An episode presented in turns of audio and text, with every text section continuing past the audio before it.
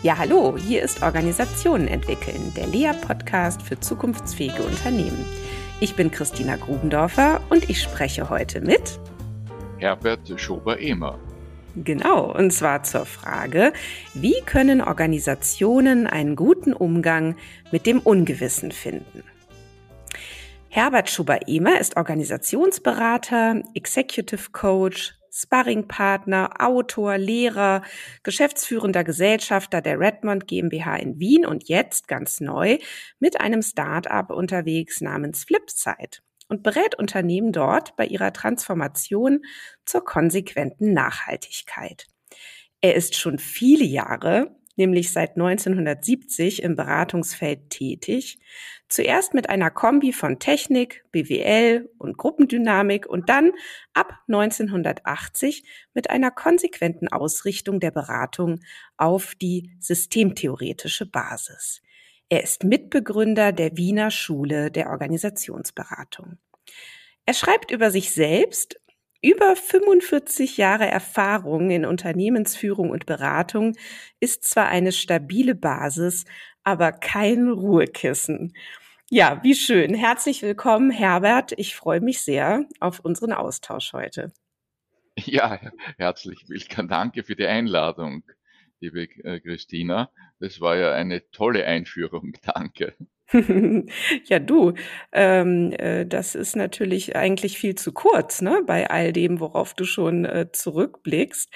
Ähm, ja, lieber Herbert, wir sind ja miteinander verbunden über eine ganz schöne Mitgliedschaft in einem Club, in dem wir uns viermal im Jahr in einem, ja, man kann sagen, ganz erlesenen Kreis treffen, um gemeinsam zu denken und zu diskutieren. Und da haben wir uns jetzt auch am letzten Wochenende getroffen auf der schönen Halbinsel Schwanenwerder am Berliner Wannsee und haben uns deswegen noch ganz gut vor Augen gerade, ne? Das ist äußerst hilfreich, äh, gerade bei einem Podcast, äh, wo ich ja so liebe, miteinander in Kontakt zu sein und dann geht es nur über die Vorstellung, aber das funktioniert hervorragend. ja, schön. Du, ähm, bevor wir jetzt in unser Thema, nämlich den Umgang mit dem Ungewissen einsteigen, ähm, denke ich, wäre es sicherlich ganz gut, ein paar Grundannahmen miteinander zu teilen über, ja, ich sag mal, die Funktionsweise von Organisationen. Und ähm, ich ziele hier in allererster Linie mal auf den Komplexitätsbegriff ab, der ja ziemlich voraussetzungsvoll ist, wenn man sich mit Ungewissheit beschäftigen will. Denn ähm, nur wer äh, von Nichtberechenbarkeit spricht, kann ja eigentlich auch die, Kom äh, die, die, die Ungewissheit äh, äh, besprechen, oder? Also die Frage, die ich hier hätte, Herbert, ähm, äh, wie erklärst du einem Ingenieur, ähm, ich sage jetzt einfach mal Ingenieur, so als Prototyp äh, eines mechanistisch mhm. denkenden Menschen, ähm, dass er bei Organisationen nicht weiterkommt mit äh, so einem linearen Ursache-Wirkungsdenken. Wie machst du das? Naja, ich, ich vermute ja, der Ingenieur oder andere erleben ja, wenn sie in der Organisation sind, ähm, die interne Dynamik, die Überraschungen. Die nennen das halt dann manchmal, äh, es menschelt in der Organisation, ähm, es ist doch Sand im Getriebe und dann kommt man drauf, aha, da gibt's Getriebe und dann gibt's noch was anderes wie Sand. Ähm, also ich glaube, die ähm, das Wissen äh, um die um das, was auch in der Organisation nicht berechenbar ist, ist schon vorhanden. Und auf der anderen Seite gibt's ja die Berechenbarkeit, das ist ja die Idee der Organisation. Mhm. Ähm, die ist ja eine Antwort, ähm, unter anderem natürlich, aber vor allem eine Antwort auf auf Ungewissheit ähm, und auf die Möglichkeit, sich klar auszurichten, sich und anderen, nämlich das Versprechen abzugeben, ihr könnt damit rechnen, ihr bekommt Produkte und Dienstleistungen. Und das muss eine Organisation gewährleisten. Also sie muss Gewissheit eigentlich gewährleisten. Aber damit sie das kann, sollte sie, Organisation meine ich, also die Menschen drinnen, das Management, verstehen, dass sie es eigentlich ständig mit Ungewissheit zu tun haben. Mhm. Ja, und ähm, das finde ich eigentlich ganz interessant, ne, dass du sagst, naja, eine Organisation ist ja letztlich auch schon äh, eine Lösung für das Problem der Nichtberechenbarkeit und sie muss ja irgendwie auch in der Lage sein, versprechen zu können, dass sie bestimmte, ja, wie du meinst, Produkte und Dienstleistungen auch ablief abliefern wird. Ähm, aber kann sie das denn überhaupt versprechen? Streng genommen. ähm, na, äh, wenn sie das nicht versprechen könnte, äh, dann würde sie sich selbst und ihren äh, Umwelten, ihren Kundinnen ja sehr in Frage stellen. Also ich glaube, sie äh, Organisationen müssen mit diesem Selbstverständnis operieren, im Wissen aber, ähm, dass diese Versprechen ja auf sehr unterschiedliche Erwartungen stoßen. Mhm. Und das erleben wir ja auch als äh, Kundinnen äh, täglich, äh, dass wir Erwartungen haben und meine werden erfüllt und dann beobachte ich andere überhaupt nicht und umgekehrt. Mhm. Also ähm, eine Organisation muss, muss von sich aus das Selbstverständnis haben, das ist tatsächlich unsere Funktion und dann auf die Nichtberechenbarkeit hinschauen und in, nämlich auf die Widersprüche, auf die Vielfältigkeit oder was du vorhin genannt hast, Komplexität, müsste man noch Kontingenz einführen, aber da kommen wir vielleicht noch dazu, mhm. ähm, je und je Antworten zu finden. Wenn Sie sich nur ähm, auf, ne, Sie können sich einfach machen und sagen, da gibt's völlig klar, wie früher der Henry Ford. Ne? Das ist völlig klar, ähm, ein Auto ähm, hat die Form und hat vor allem schwarz zu sein und damit ist die Sicherheit gegeben für sich und die anderen. Mhm. Das war, ist die Grundidee von modernen äh, Organisationen im Wirtschaftsbereich. Das ist halt vorbei. Mhm. Also man kann nicht mehr von der Gewissheit der Umwelten, in denen man sich bewegt, also nicht nur der Kundinnen Umwelten, sondern der Stakeholder Umwelten des politischen Systems, da kann man nicht mehr davon ausgehen. Ja, na, ich finde, ähm, so die Frage der Komplexität ähm, wird ja immer dann auch interessant, wenn man eben auch in die Zukunft schaut, also im Sinne von äh, einer Vorhersage, was wohl passieren wird. Und ähm, wenn wir es eben mit Nichtberechenbarkeit zu tun haben, dann ist auch ganz klar, dass man auch nicht berechen, berechnen kann, was denn passieren wird in der Zukunft. Man kann es schlicht nicht vorhersagen. Das bedeutet auch, man kann immer erst rückblickend sagen, ob eine Entscheidung nun richtig war oder falsch war. Ne? Genau. Also bauen wir nun jetzt schon die Elektroautos oder fangen wir doch erst in fünf Jahren damit an. Ne? Das genau. wissen die Organisationen im Nachhinein. Und ähm, deswegen ist es natürlich schon ähm, ein großer Unterschied, ob man äh, sich eben in so einer Illusionsblase von Sicherheit bewegt oder aber äh, die Unsicherheit äh, und die und die Gewissheit der Unsicherheit ins Feld führt. Und damit hast du dich ja sehr intensiv beschäftigt. Mm, da würde mich auch interessieren, was ist eigentlich so für dich das, das Reizvolle an dem Thema oder auch das ganz Aktuelle an dem Thema und wie arbeitest du damit, bevor wir dann weiter hier auch einsteigen in vielleicht auch noch weitere theoretische Grundlagen? Ja, ja. Ähm, ja, das ist interessant mit den Reizvollen. Ähm, ich, ähm, ich, ich kann, glaube ich, äh, ganz was persönlich sagen. Wir, aus meiner Selbstbeobachtung, aus Beobachtung anderer, lieben Menschen, viele Menschen, äh, das Abenteuer. Ähm, mhm. Meistens lässt man das Abenteuer andere erleben. Ne? Man geht dann in Filme, liest Bücher, aufregende. Ähm, eben, ich selber liebe das Abenteuer auch unmittelbar. Äh, ich bin Bergsteiger, Kletterer, Skitourengeher. Und äh, da habe ich es natürlich immer mit der Ungewissheit zu tun. Also und daher mit dem Risiko, was wird sein, mit den natürlich plant man, ne? mhm. aber ich kann erst nach der Tour sagen, ob ich die vernünftig angelegt habe, ob ich den richtigen Hang gefahren bin oder genau den falschen. Äh, muss aber vorweg äh, sagen, mit Annahmen operieren. Ich muss so tun, als ob jetzt kommt der geile Tiefschneehang, genau der passt.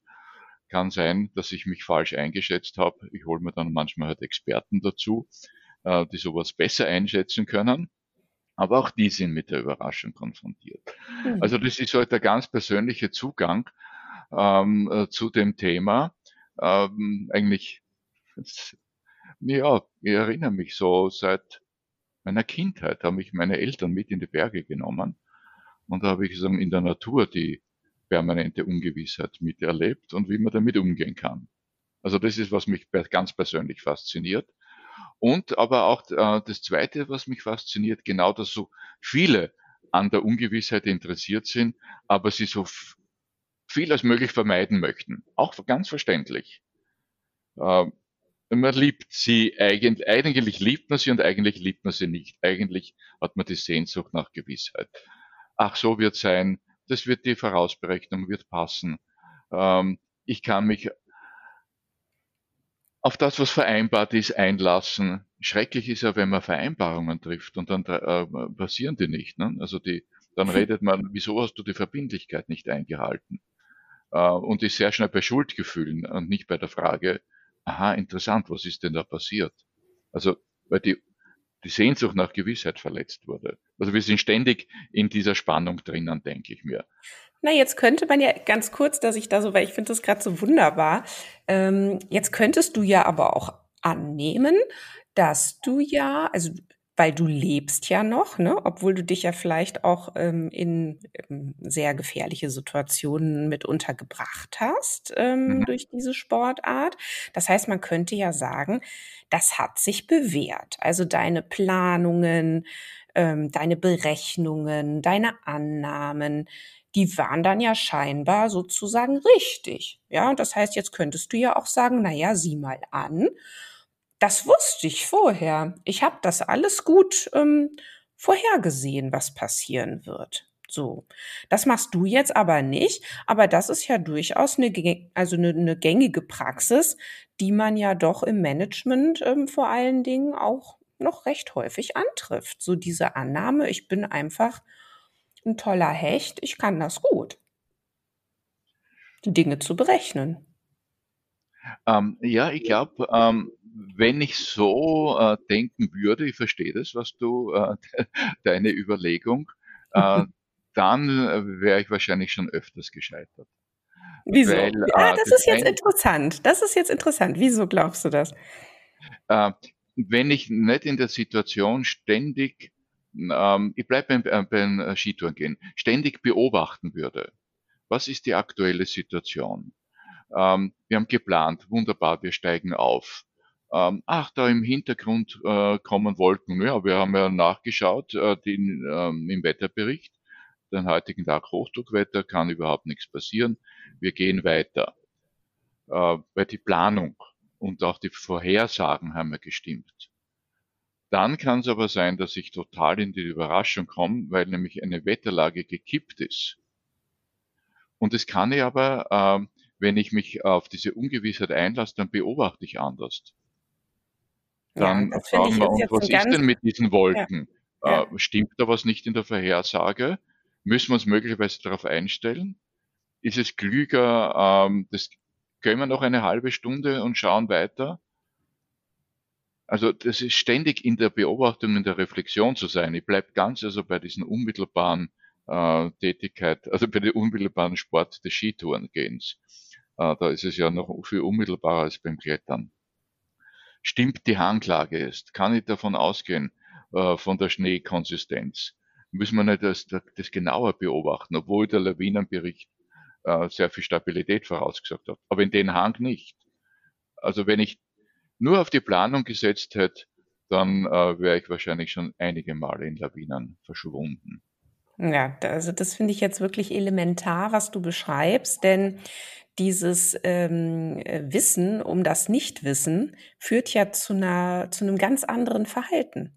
Denn du ähm, gehst eben nicht äh, zielsicher einfach drauf los äh, oder auch siegesgewiss, könnte man ja auch sagen, ähm, sondern du bleibst in der Reflexion, in der Beobachtung, in, de, in dieser wachen, man könnte ja fast schon sagen, Achtsamkeit, was passiert und natürlich dann auch weiter in der Auswertung und in der ständigen Bereitschaft, mitunter eine neue, andere Entscheidung zu treffen. Du hast es genau zusammengefasst. Wunderbar. Ähm, und da ist das Interessante, äh, Christina, ähm, das, was du mit Achtsamkeit äh, denkst, überlegen, passt die Entscheidung, treffen wir eine andere. Das kann man, es ist, oh, es ist schwierig, oder genau das ist das Interessante. Das erweitert. Ähm, nicht nur einfach drauf los äh, zu marschieren oder drauf loszufahren, sondern genau in dieser Achtsamkeit zu bleiben, bereichert auch. Man schaut ganz anders noch wohin ähm, und rechnet noch mit, mit anderen Möglichkeiten. Ich habe einmal in einem Artikel geschrieben, wenn man mit Gewissheit operiert, operiert man auch verständlicherweise mit Scheuklappen. Mhm, man genau. sieht dann Bestimmtes gar nicht mehr. Mhm. Ist mir übrigens auch schon passiert. Ähm, äh, in, in, in der Schweiz. Ich, äh, wir gehen ähm, in ähm, Sasfe, fantastischen 4000er, äh, fahren ab. Ich sehe einen Hang, der Bergführer ist etwas abseits und ich fahre hinein. Und auf einmal schreit er auf, raus, raus, raus. Hab schnell rübergeschwungen ab, dann zeigt er mir, ich bin in einer, über einer äh, großen Gletscherspalte, die zugedeckt war, gefahren. Ui. Weil nur fixiert war auf den schönen Schnee und nicht auf andere äh, Farbunterschiede, die hier sichtbar sind. Mhm. Der hat es wahrgenommen. Also da war ich tatsächlich mit, mit der Scheuklappe und mit der Lust zu sehr verbunden und nicht in der Achtsamkeit. Absolut nicht mehr in der Achtsamkeit. Mhm. Ja, und vielleicht ja auch in diesem sozialen Gefüge äh, spielt ja vielleicht der Bergführer auch eine Rolle. Ging mir gerade so durch den Kopf, ne? Nämlich so dieses sich daraufhin zu beobachten, äh, was da jemand tut. Und du hast eben gesagt, naja, der war so ein bisschen abseits, kam jetzt vielleicht bei dir nicht so vor. Und vielleicht äh, hast du aber auch gedacht, naja, der wird mir schon sagen, ob das passt oder nicht. Hm, das ist ein interessanter Gedanke, äh, auch für Organisationen. Mhm. Ähm, ist man wechselseitig füreinander achtsam ähm, mhm. in den Entscheidungen? Ähm, und das kann sein bis zu diesem Hinweis, hey, stopp, falsch, oder nachfragen. Und ich hätte auch fragen können, passt es, das da hineinzufahren? Mhm. Ähm, äh, weil er ja der Experte war und ist. Oder äh, denke ich, als bin ich der Experte. Also auch diese Entscheidungen zu treffen, Wissen, mhm. nicht Wissen. Äh, mhm. Äh, wo kann ich das Nichtwissen auch tatsächlich über Expertise auffüllen? Und wo sind beide im Nichtwissen? Haben wir nämlich auch schon erlebt. Ja, und, und eigentlich ist ja der Experte genauso im Nichtwissen. Ähm, mhm. Ich finde es, ich finde es auch gerade äh, ganz spannend, nämlich sich gegenseitig zu beobachten in Bezug auf seine Entscheidungen und gerade in solchen Phasen von wacher Präsenz, ja, was passiert, ähm, müssen wir äh, vielleicht nachsteuern, müssen wir eine andere Entscheidung treffen, sich auch mal gegenseitig zu befragen. Ne? Und wenn wir jetzt mhm. wieder auf die Führung von Organisationen schauen, mhm. vielleicht auch immer wieder dieses hinterfragen, dem anderen bereitzustellen und immer wieder zu sag mal, was machst denn du da eigentlich gerade? Und, äh, und wie kommst du jetzt auf die Idee, dass das jetzt gerade gut ist? Und dass man das nämlich nicht äh, und das wäre ja vielleicht naheliegend in einigen Kontexten, nicht als Angriff wertet oder als Beleidigung oder wie auch immer, sondern als eine ganz hilfreiche äh, Darbietung, gemeinsam jetzt hier äh, zu möglichst intelligenten Entscheidungen zu kommen. Und das sind wir natürlich, wir bewegen uns ja jetzt sehr stark auf der persönlichen Ebene, aber die spielt da, denke ich, eine Rolle, weil ähm, Ungewissheit äh, löst ja Unsicherheit, Angst aus äh, und da sind wir auf der persönlich-emotionalen Ebene und insofern stimmt mhm. das schon, dass wir darüber uns reden, äh, austauschen. Ähm, und dann kommt dann diese Frage, die du jetzt gesagt hast, ja, wie kommst du auf die Idee? In, aus welcher innerlichen Haltung frage ich das? Frage ich das, ja, wie kommst du auf diese Idee? Sozusagen, wie blöd sollten das sein? Oder, ah, interessant. Was bist du denn für ein Idiot? Ja. Ja, ja, genau, so und, nicht. Ja. Und da sind wir hochsensibel im Hören. Mhm. Ob uns äh, wer fragt, sag interessant, wie kommst du auf diese Idee? Ist doch spannend. Äh, dann ist man eingeladen, ähm, seine Überlegungen zur Verfügung zu stellen und sich nicht zu verteidigen oder wieder so zu tun, als wüsste man etwas.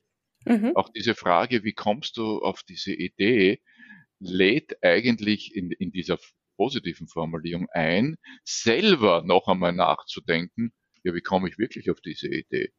Ja. Und dann wird's interessant. Dann wird's interessant, genau. Und vielleicht können wir ja schon mal festhalten, also zum Ungewissen kommen wir über das Thema entscheiden. Ne? Denn, und hier kommen wir ja auch nicht eigentlich herum um das berühmte Zitat vom lieben Heinz von Förster. Ne? Also nur die Dinge, die prinzipiell unentscheidbar sind, können überhaupt entschieden werden. So. Mhm. Und das heißt, ähm, Entscheidungen sind immer paradox.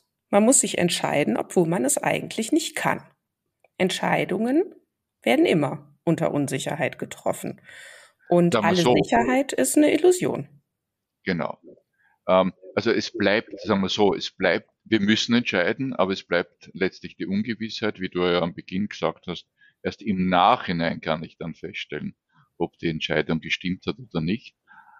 Aber um es nicht zu sagen, zu, sie es dann das hören werden, zu verwirren, äh, und dann sagen, hm, wie, wie soll man denn dann? Dann kommen wir in ein Dilemma. Äh, wir müssen ja aber entscheiden. Wir müssen uns auf dieses Risiko einlassen, der Entscheidung und der Ungewissheit. Und daran haben wir trotzdem immer wieder in ganz bestimmten Kontexten Gewissheiten. Er spricht ja auch, oder wir sprechen, ich spreche da gern von der ableitbaren Entscheidung. Mhm, wir haben Entscheidungsprämissen. Mhm. Bitte? Ja, mit, mit ableitbar, was meinst du damit? Ableitbare Entscheidung.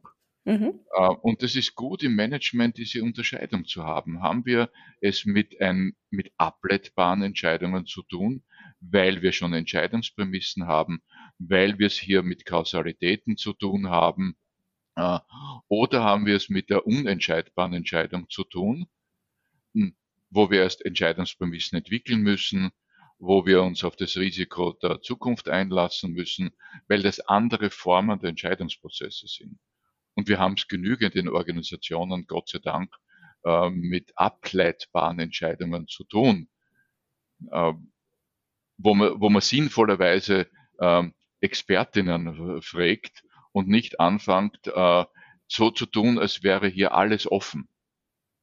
Also mhm. Also diese Unterscheidung, was ist eigentlich linear und daher festlegbar und daher ableitbar, was zu tun ist, wenn wo ein Fehler passiert. Wenn das ja, ein kausales also System ist, mhm. na dann, dann muss ich das entdecken gehen. Mhm. Ja, ich, also hier stimme ich dir in Teilen zu und ein Teil von mir bleibt noch dabei zu sagen, naja, und auch Entscheidungsprämissen sind natürlich Vergangenheit, ne? Oder, oder sind eben aufgrund von vergangenen Entscheidungen zustande gekommen. Und äh, die Zukunft lässt sich eben auch selbst dann noch nicht berechnen, aber natürlich kann man von Wahrscheinlichkeiten sprechen. Man kann davon sprechen, dass es ähm, eben mit einer höheren Wahrscheinlichkeit wieder so kommen wird unter Umständen. Und manchmal ist es dann aber eben doch auch noch mal ganz anders. Und ich glaube, die Zeiten, in denen wir gerade leben, haben uns das ganz wunderbar gezeigt, wie eingeschränkt da auch unser menschliches Vorstellungsvermögen sein kann äh, bei der Frage, was kann denn noch alles passieren? Da, ich stimme dir natürlich generell völlig zu. Ähm, ich denke jetzt an, äh, wirst, äh, du ja auch an Organisationen. Mhm. Und da würde ich äh, im Sinne einer nicht falschen, sondern doch einer, einer hilfreichen Beruhigung sagen, äh, die Frage, stimmen unsere Entscheidungsprämissen? Und dann sind wir wieder in der höchsten Ungewissheit. So könnte man über Zeitrhythmen bewältigen. Nicht täglich bei jedem Meeting ähm, die Entscheidungsprämisse in Frage stellen, sondern äh, sich institutionell äh, zu überlegen, ähm, vielleicht in diesen Zeiten in einen Monats- oder Halbjahresrhythmus stimmen unsere Entscheidungsprämissen. Von woher haben wir die abgeleitet? Äh, damit man nicht und wissend ja. um die Wahrscheinlichkeit und nicht bei jedem äh, Monday Morning Meeting, äh, da würde man sich lähmen. Aber indem man es weiß in der Organisation, ähm, und die Beobachtung und Achtsamkeit mit eingebaut hat, ähm, glaube ich, und äh, plötzlich Abweichungen spürt und man bereit ist, dass man dann sagen kann, auch in meinem Monday Morning Meeting, klar, unsere Entscheidungsprämissen, wie wir auf diesen Markt agieren, ist klar, aber ich habe gerade von einem Freund gehört, ist das bedeutend? Sollen wir uns da kurz äh, was überlegen? Und wenn dann äh, eine Organisation ähm, ungewissheitsbereit oder ungewissheitsaffin ist, wird man sagen, ja, bitte kümmere dich drum und erzähle in einer Woche, ob du was erfahren hast und nicht hm. zurückweisen. Ja, ich möchte uns hier gerade noch zwei Anschlüsse anbieten. Und zwar einmal das Thema, dass Entscheidungen ja auch unbedingt getroffen werden müssen, weil es sonst nicht weitergeht. Ne? Das ist ja auch ähm, an deinem Skitour-Beispiel so wunderbar zu illustrieren. Denn jetzt stell dir mal vor, du stehst da am Hang und es, du nimmst Veränderungen wahr und jetzt triffst du einfach keine Entscheidung. Was würde dann passieren? Da würdest du da stehen bleiben. Und was würde passieren, wenn du da stehen bleibst? Das kann man sich ungefähr vorstellen, möchte man aber eigentlich nicht. ja, aber das kann, das kann genau sein, übrigens. Das ist ganz interessant. Ah, okay. Bist du Skitourengeherin? Nein, gar nicht. Aber wenn ich einen Führer bräuchte, würde ich dich fragen. Ja, ich würde dann meinen Führer, mit dem ich immer unterwegs bin, im Wissen um diese extreme Ungewissheit bei Skitouren. Äh, das kann wirklich sein. Das kann sein, dass man äh, wirklich dort steht und sagt, jetzt ist nicht der passende Zeitpunkt. Wir müssen jetzt stehen bleiben, abwarten, äh, wie sich das Licht verändert, möglicherweise, also eine Zeit lang wirklich stehen und warten. Ja, und das wäre dann ja aber in, in diesem Moment eine Entscheidung. Eine Entscheidung, genau.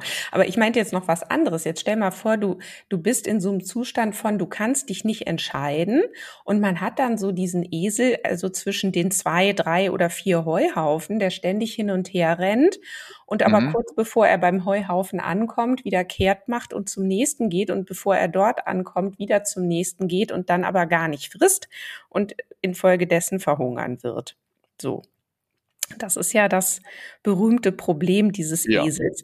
Und deswegen finde ich, es ist auch nochmal so wichtig zu betonen, dass Entscheidungen auch der Motor sind von Organisationen. Denn ohne dass Entscheidungen getroffen würden, würde gar nichts weitergehen in Organisationen. Das heißt, es muss entschieden werden und da entsteht ja auch durch die Entscheidung sozusagen erstmal so eine Gewissheit oder eine Sicherheit auf, Sche äh, auf Zeit. Jetzt haben wir entschieden und jetzt kann es ja erstmal weitergehen. Da fühlt man sich ja erstmal wieder gut. Mhm. Wobei man kann, äh, also ich mache das dann in der Beratung, ganz radikal sagen, auch wenn Sie sagen, Sie treffen hier keine Entscheidung, haben Sie sich entschieden, keine Entscheidung zu treffen. Mhm. Äh, was bedeutet das? Und damit wird man wieder handlungsfähig. Mhm. Ähm, ich denke, äh, das Aufregende, und das ist wirklich aufregend, zu wissen, man entscheidet permanent. Jede Handlung, jeder Handlung geht eine Entscheidung voraus. Mhm. Das kann völlig unbewusst sein, das kann ähm, im Sog der eigenen Muster sein, im Sog der eigenen Annahmen sein. Da sind wir ja bei der Frage, wie man mit Ungewissheit umgeht, nämlich im Sinne von äh, Ritualen, Annahmen und Festlegungen und Konstruktion von Kausalitäten. Aber in dem Augenblick, wo man äh, das bewusst hat, lebt man tatsächlich achtsamer und im immer Wissen, ich sage es jetzt radikal, man ist auch immer Täter für sich selber und für andere. Ja. Genau. Ja, und ich hatte eben schon gesagt, einen zweiten Anschluss würde ich gern noch ähm, anbieten, denn wir kommen ja auch nicht herum äh, bei unserem Gespräch um das Konzept der Unsicherheitsabsorption. Was mhm. für ein Wort, ja.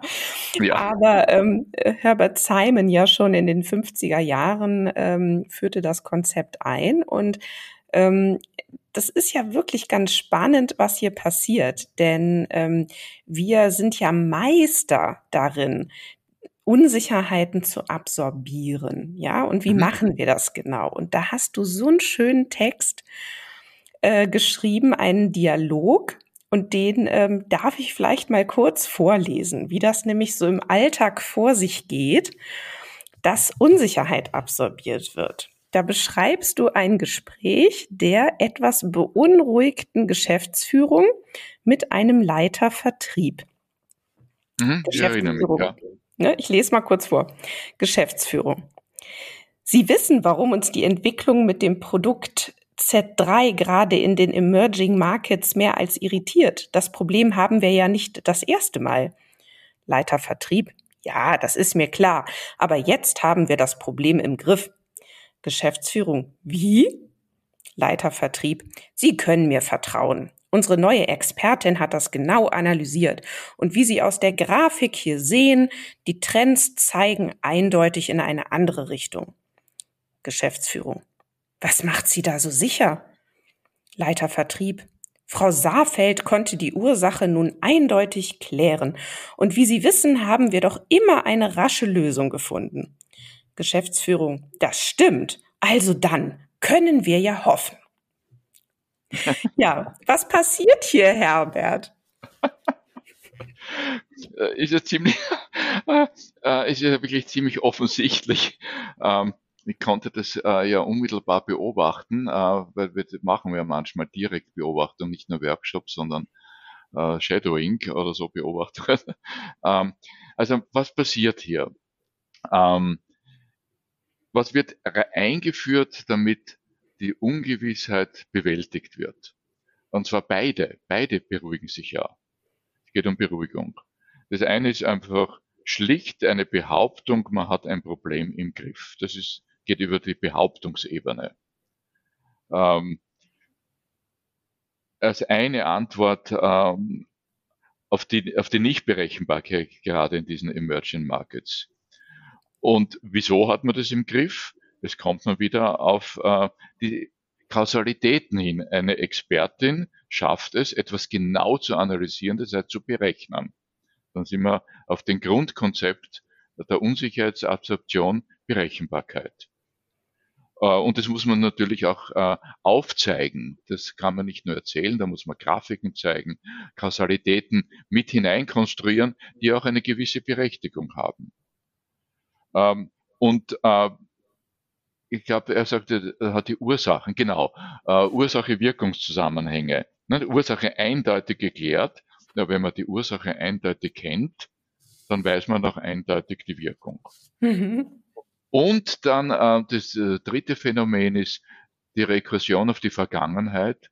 Uns, uns ist doch noch immer alles gelungen. Wir haben doch Fähigkeiten, also auch der Rückblick auf die Fähigkeiten, die auch wichtig sind, sonst würde man wieder gelähmt sein.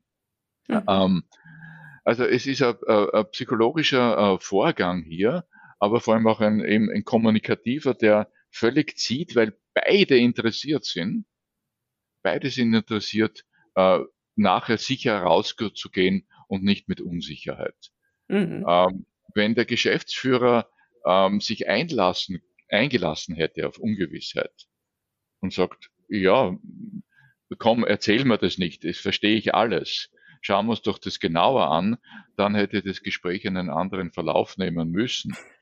Ähm, und aber warum das passiert, denke ich, hier kommt noch etwas dazu, äh, mein, weiß ich aus diesem Gespräch, äh, der Geschäftsführer hat ziemlich persönliches Vertrauen gegenüber ähm, dem äh, Leiter Vertrieb und der Leiter Vertrieb vertraut wieder ähm, der neuen Expertin. Mhm. Also hier kommt das Personenvertrauen ähm, als Element der Komplexitätsreduktion, wie das Lummer nennt, ganz tragend hinein.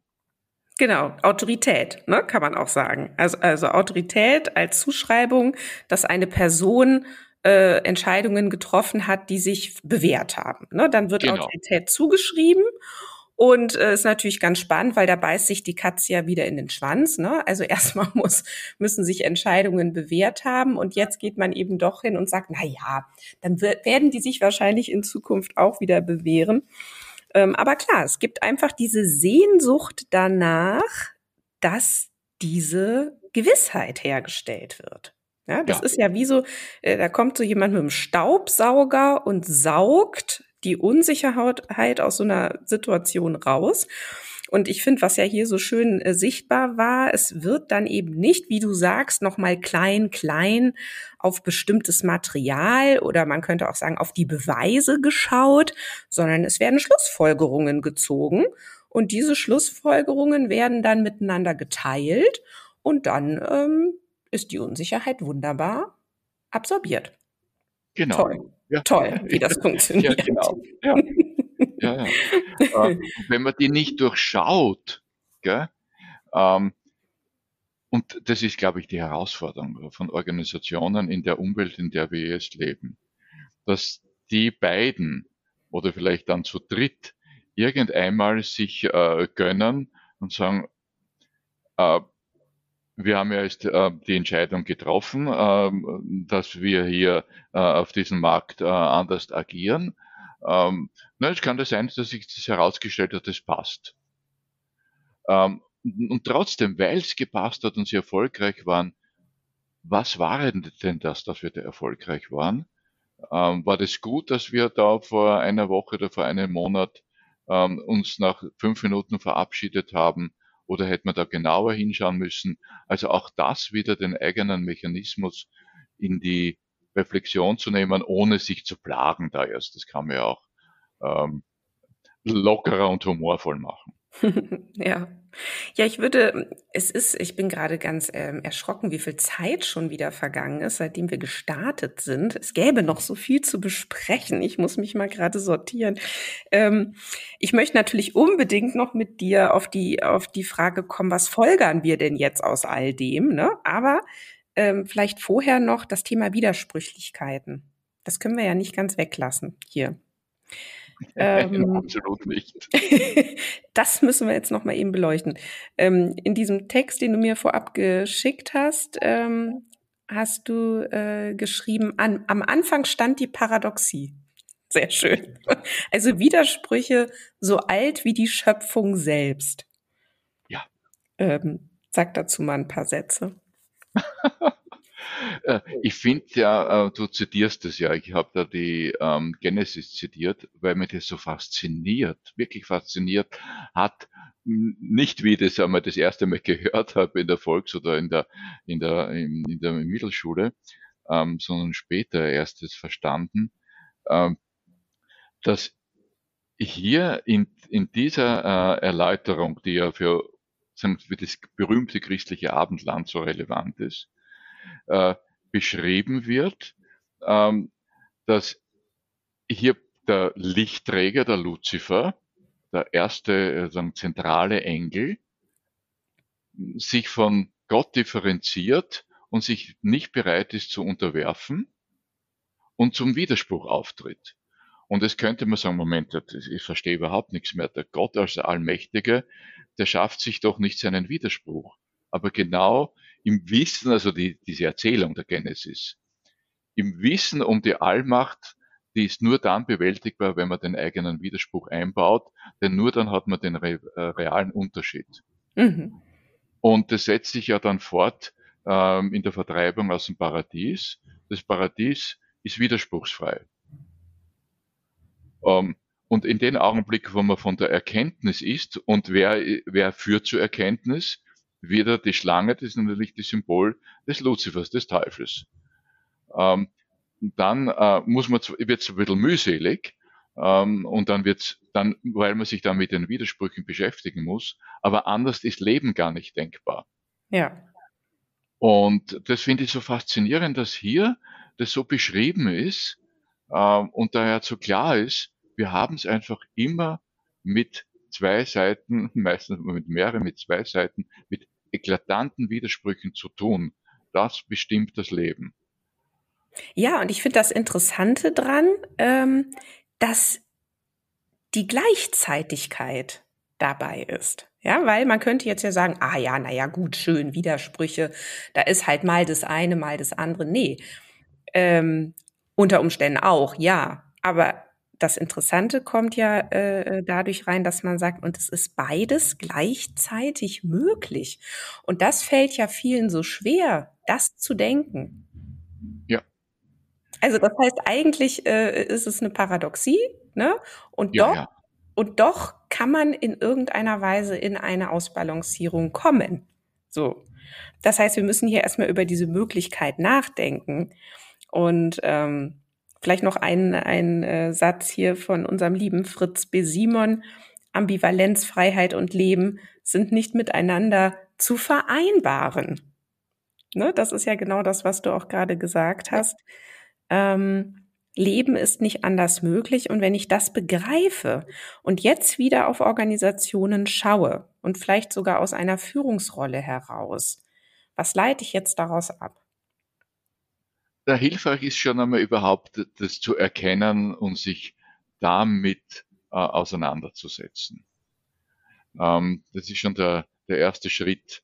Also nicht von der Ambivalenzfreiheit ne? auszugehen und der Widerspruchsfreiheit, mhm. sondern sagen, tatsächlich äh, mhm. Und das ist ja so ähm, eklatant in Organisationen. Das ist ja offensichtlich, äh, weil ja Organisationen ja die Widersprüche ausdifferenzieren und dann in Managemententscheidungen sollen die wieder zusammenkommen.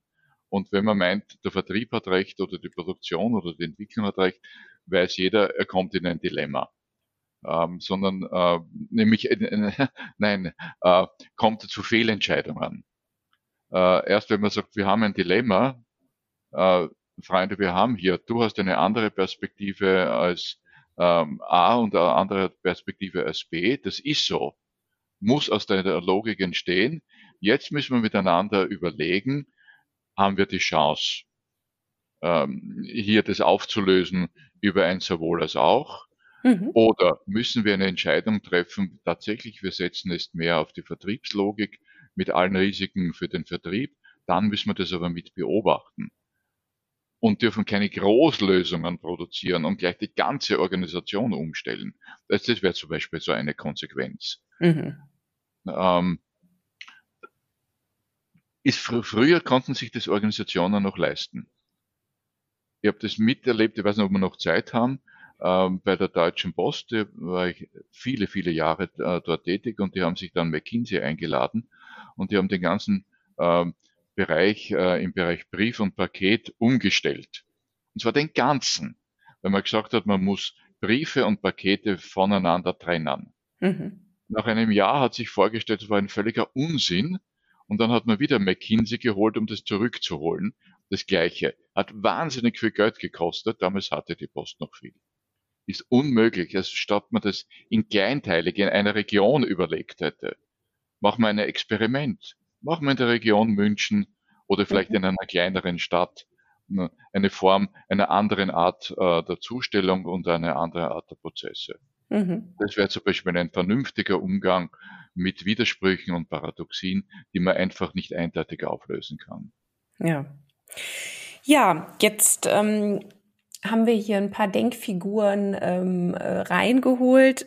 Was machen wir jetzt damit? Ne? Also wenn wir jetzt mal sagen, okay, gut, also es gibt viele gute Gründe davon auszugehen, dass wir eine Gewissheit haben können, dass nämlich nichts gewiss ist. So. Und dass wir es nicht wissen können.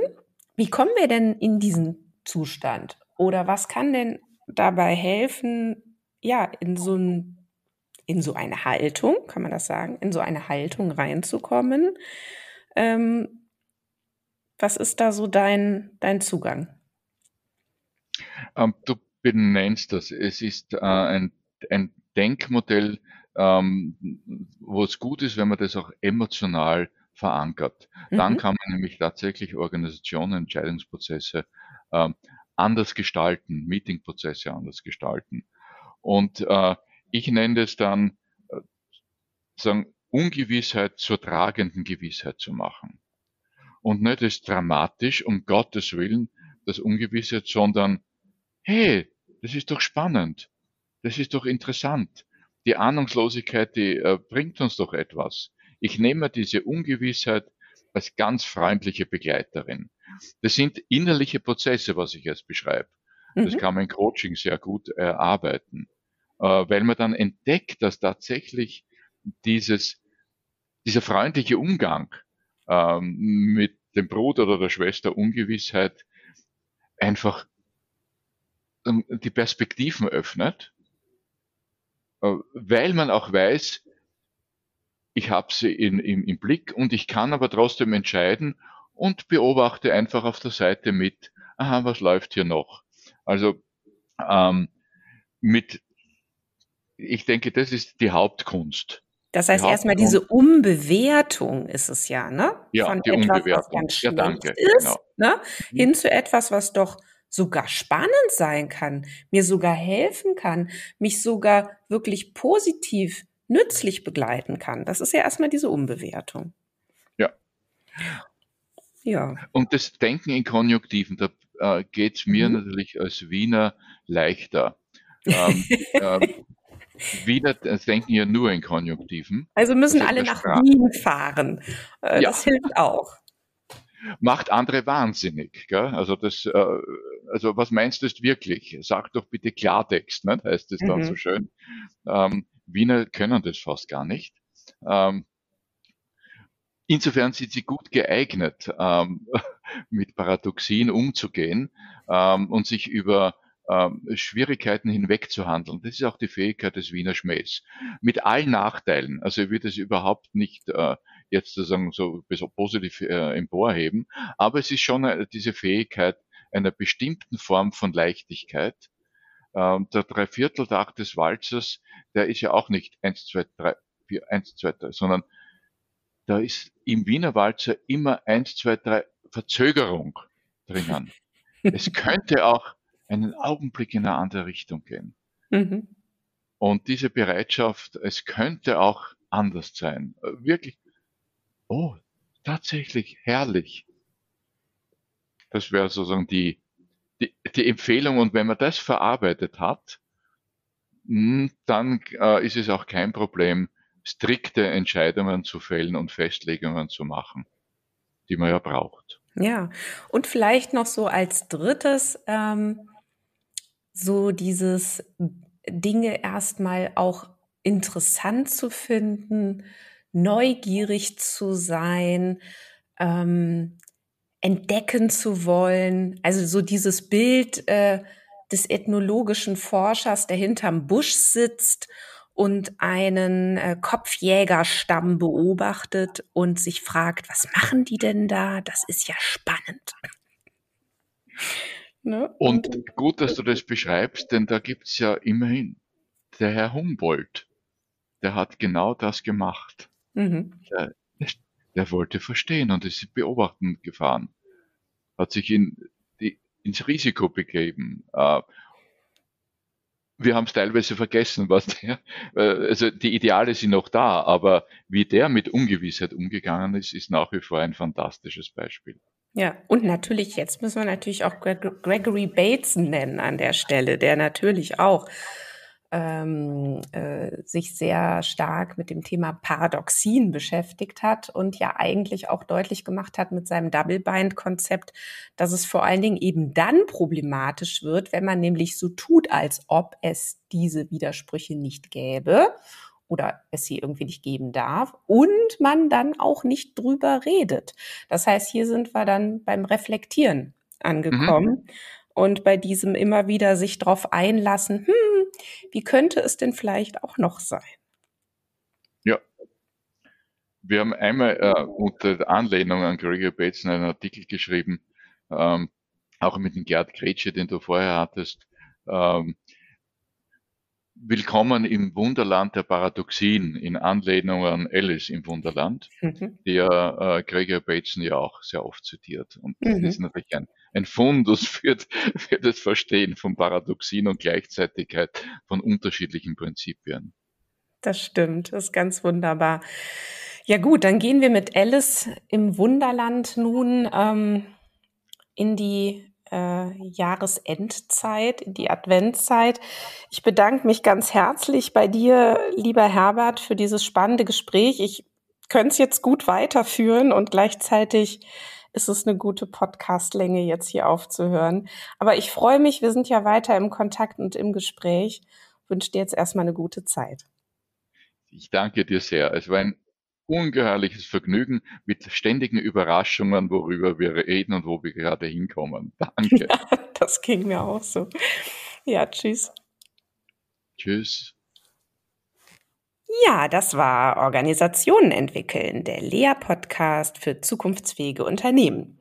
Weitere Hinweise zu diesem Podcast findet ihr wie immer in den Show Notes oder aber natürlich auch auf unserer Website unter www.become-better.org und ganz herzlichen Dank euch wieder fürs Zuhören und seid auch nächstes Mal wieder dabei. Da freuen wir uns. Bis dann. Tschüss.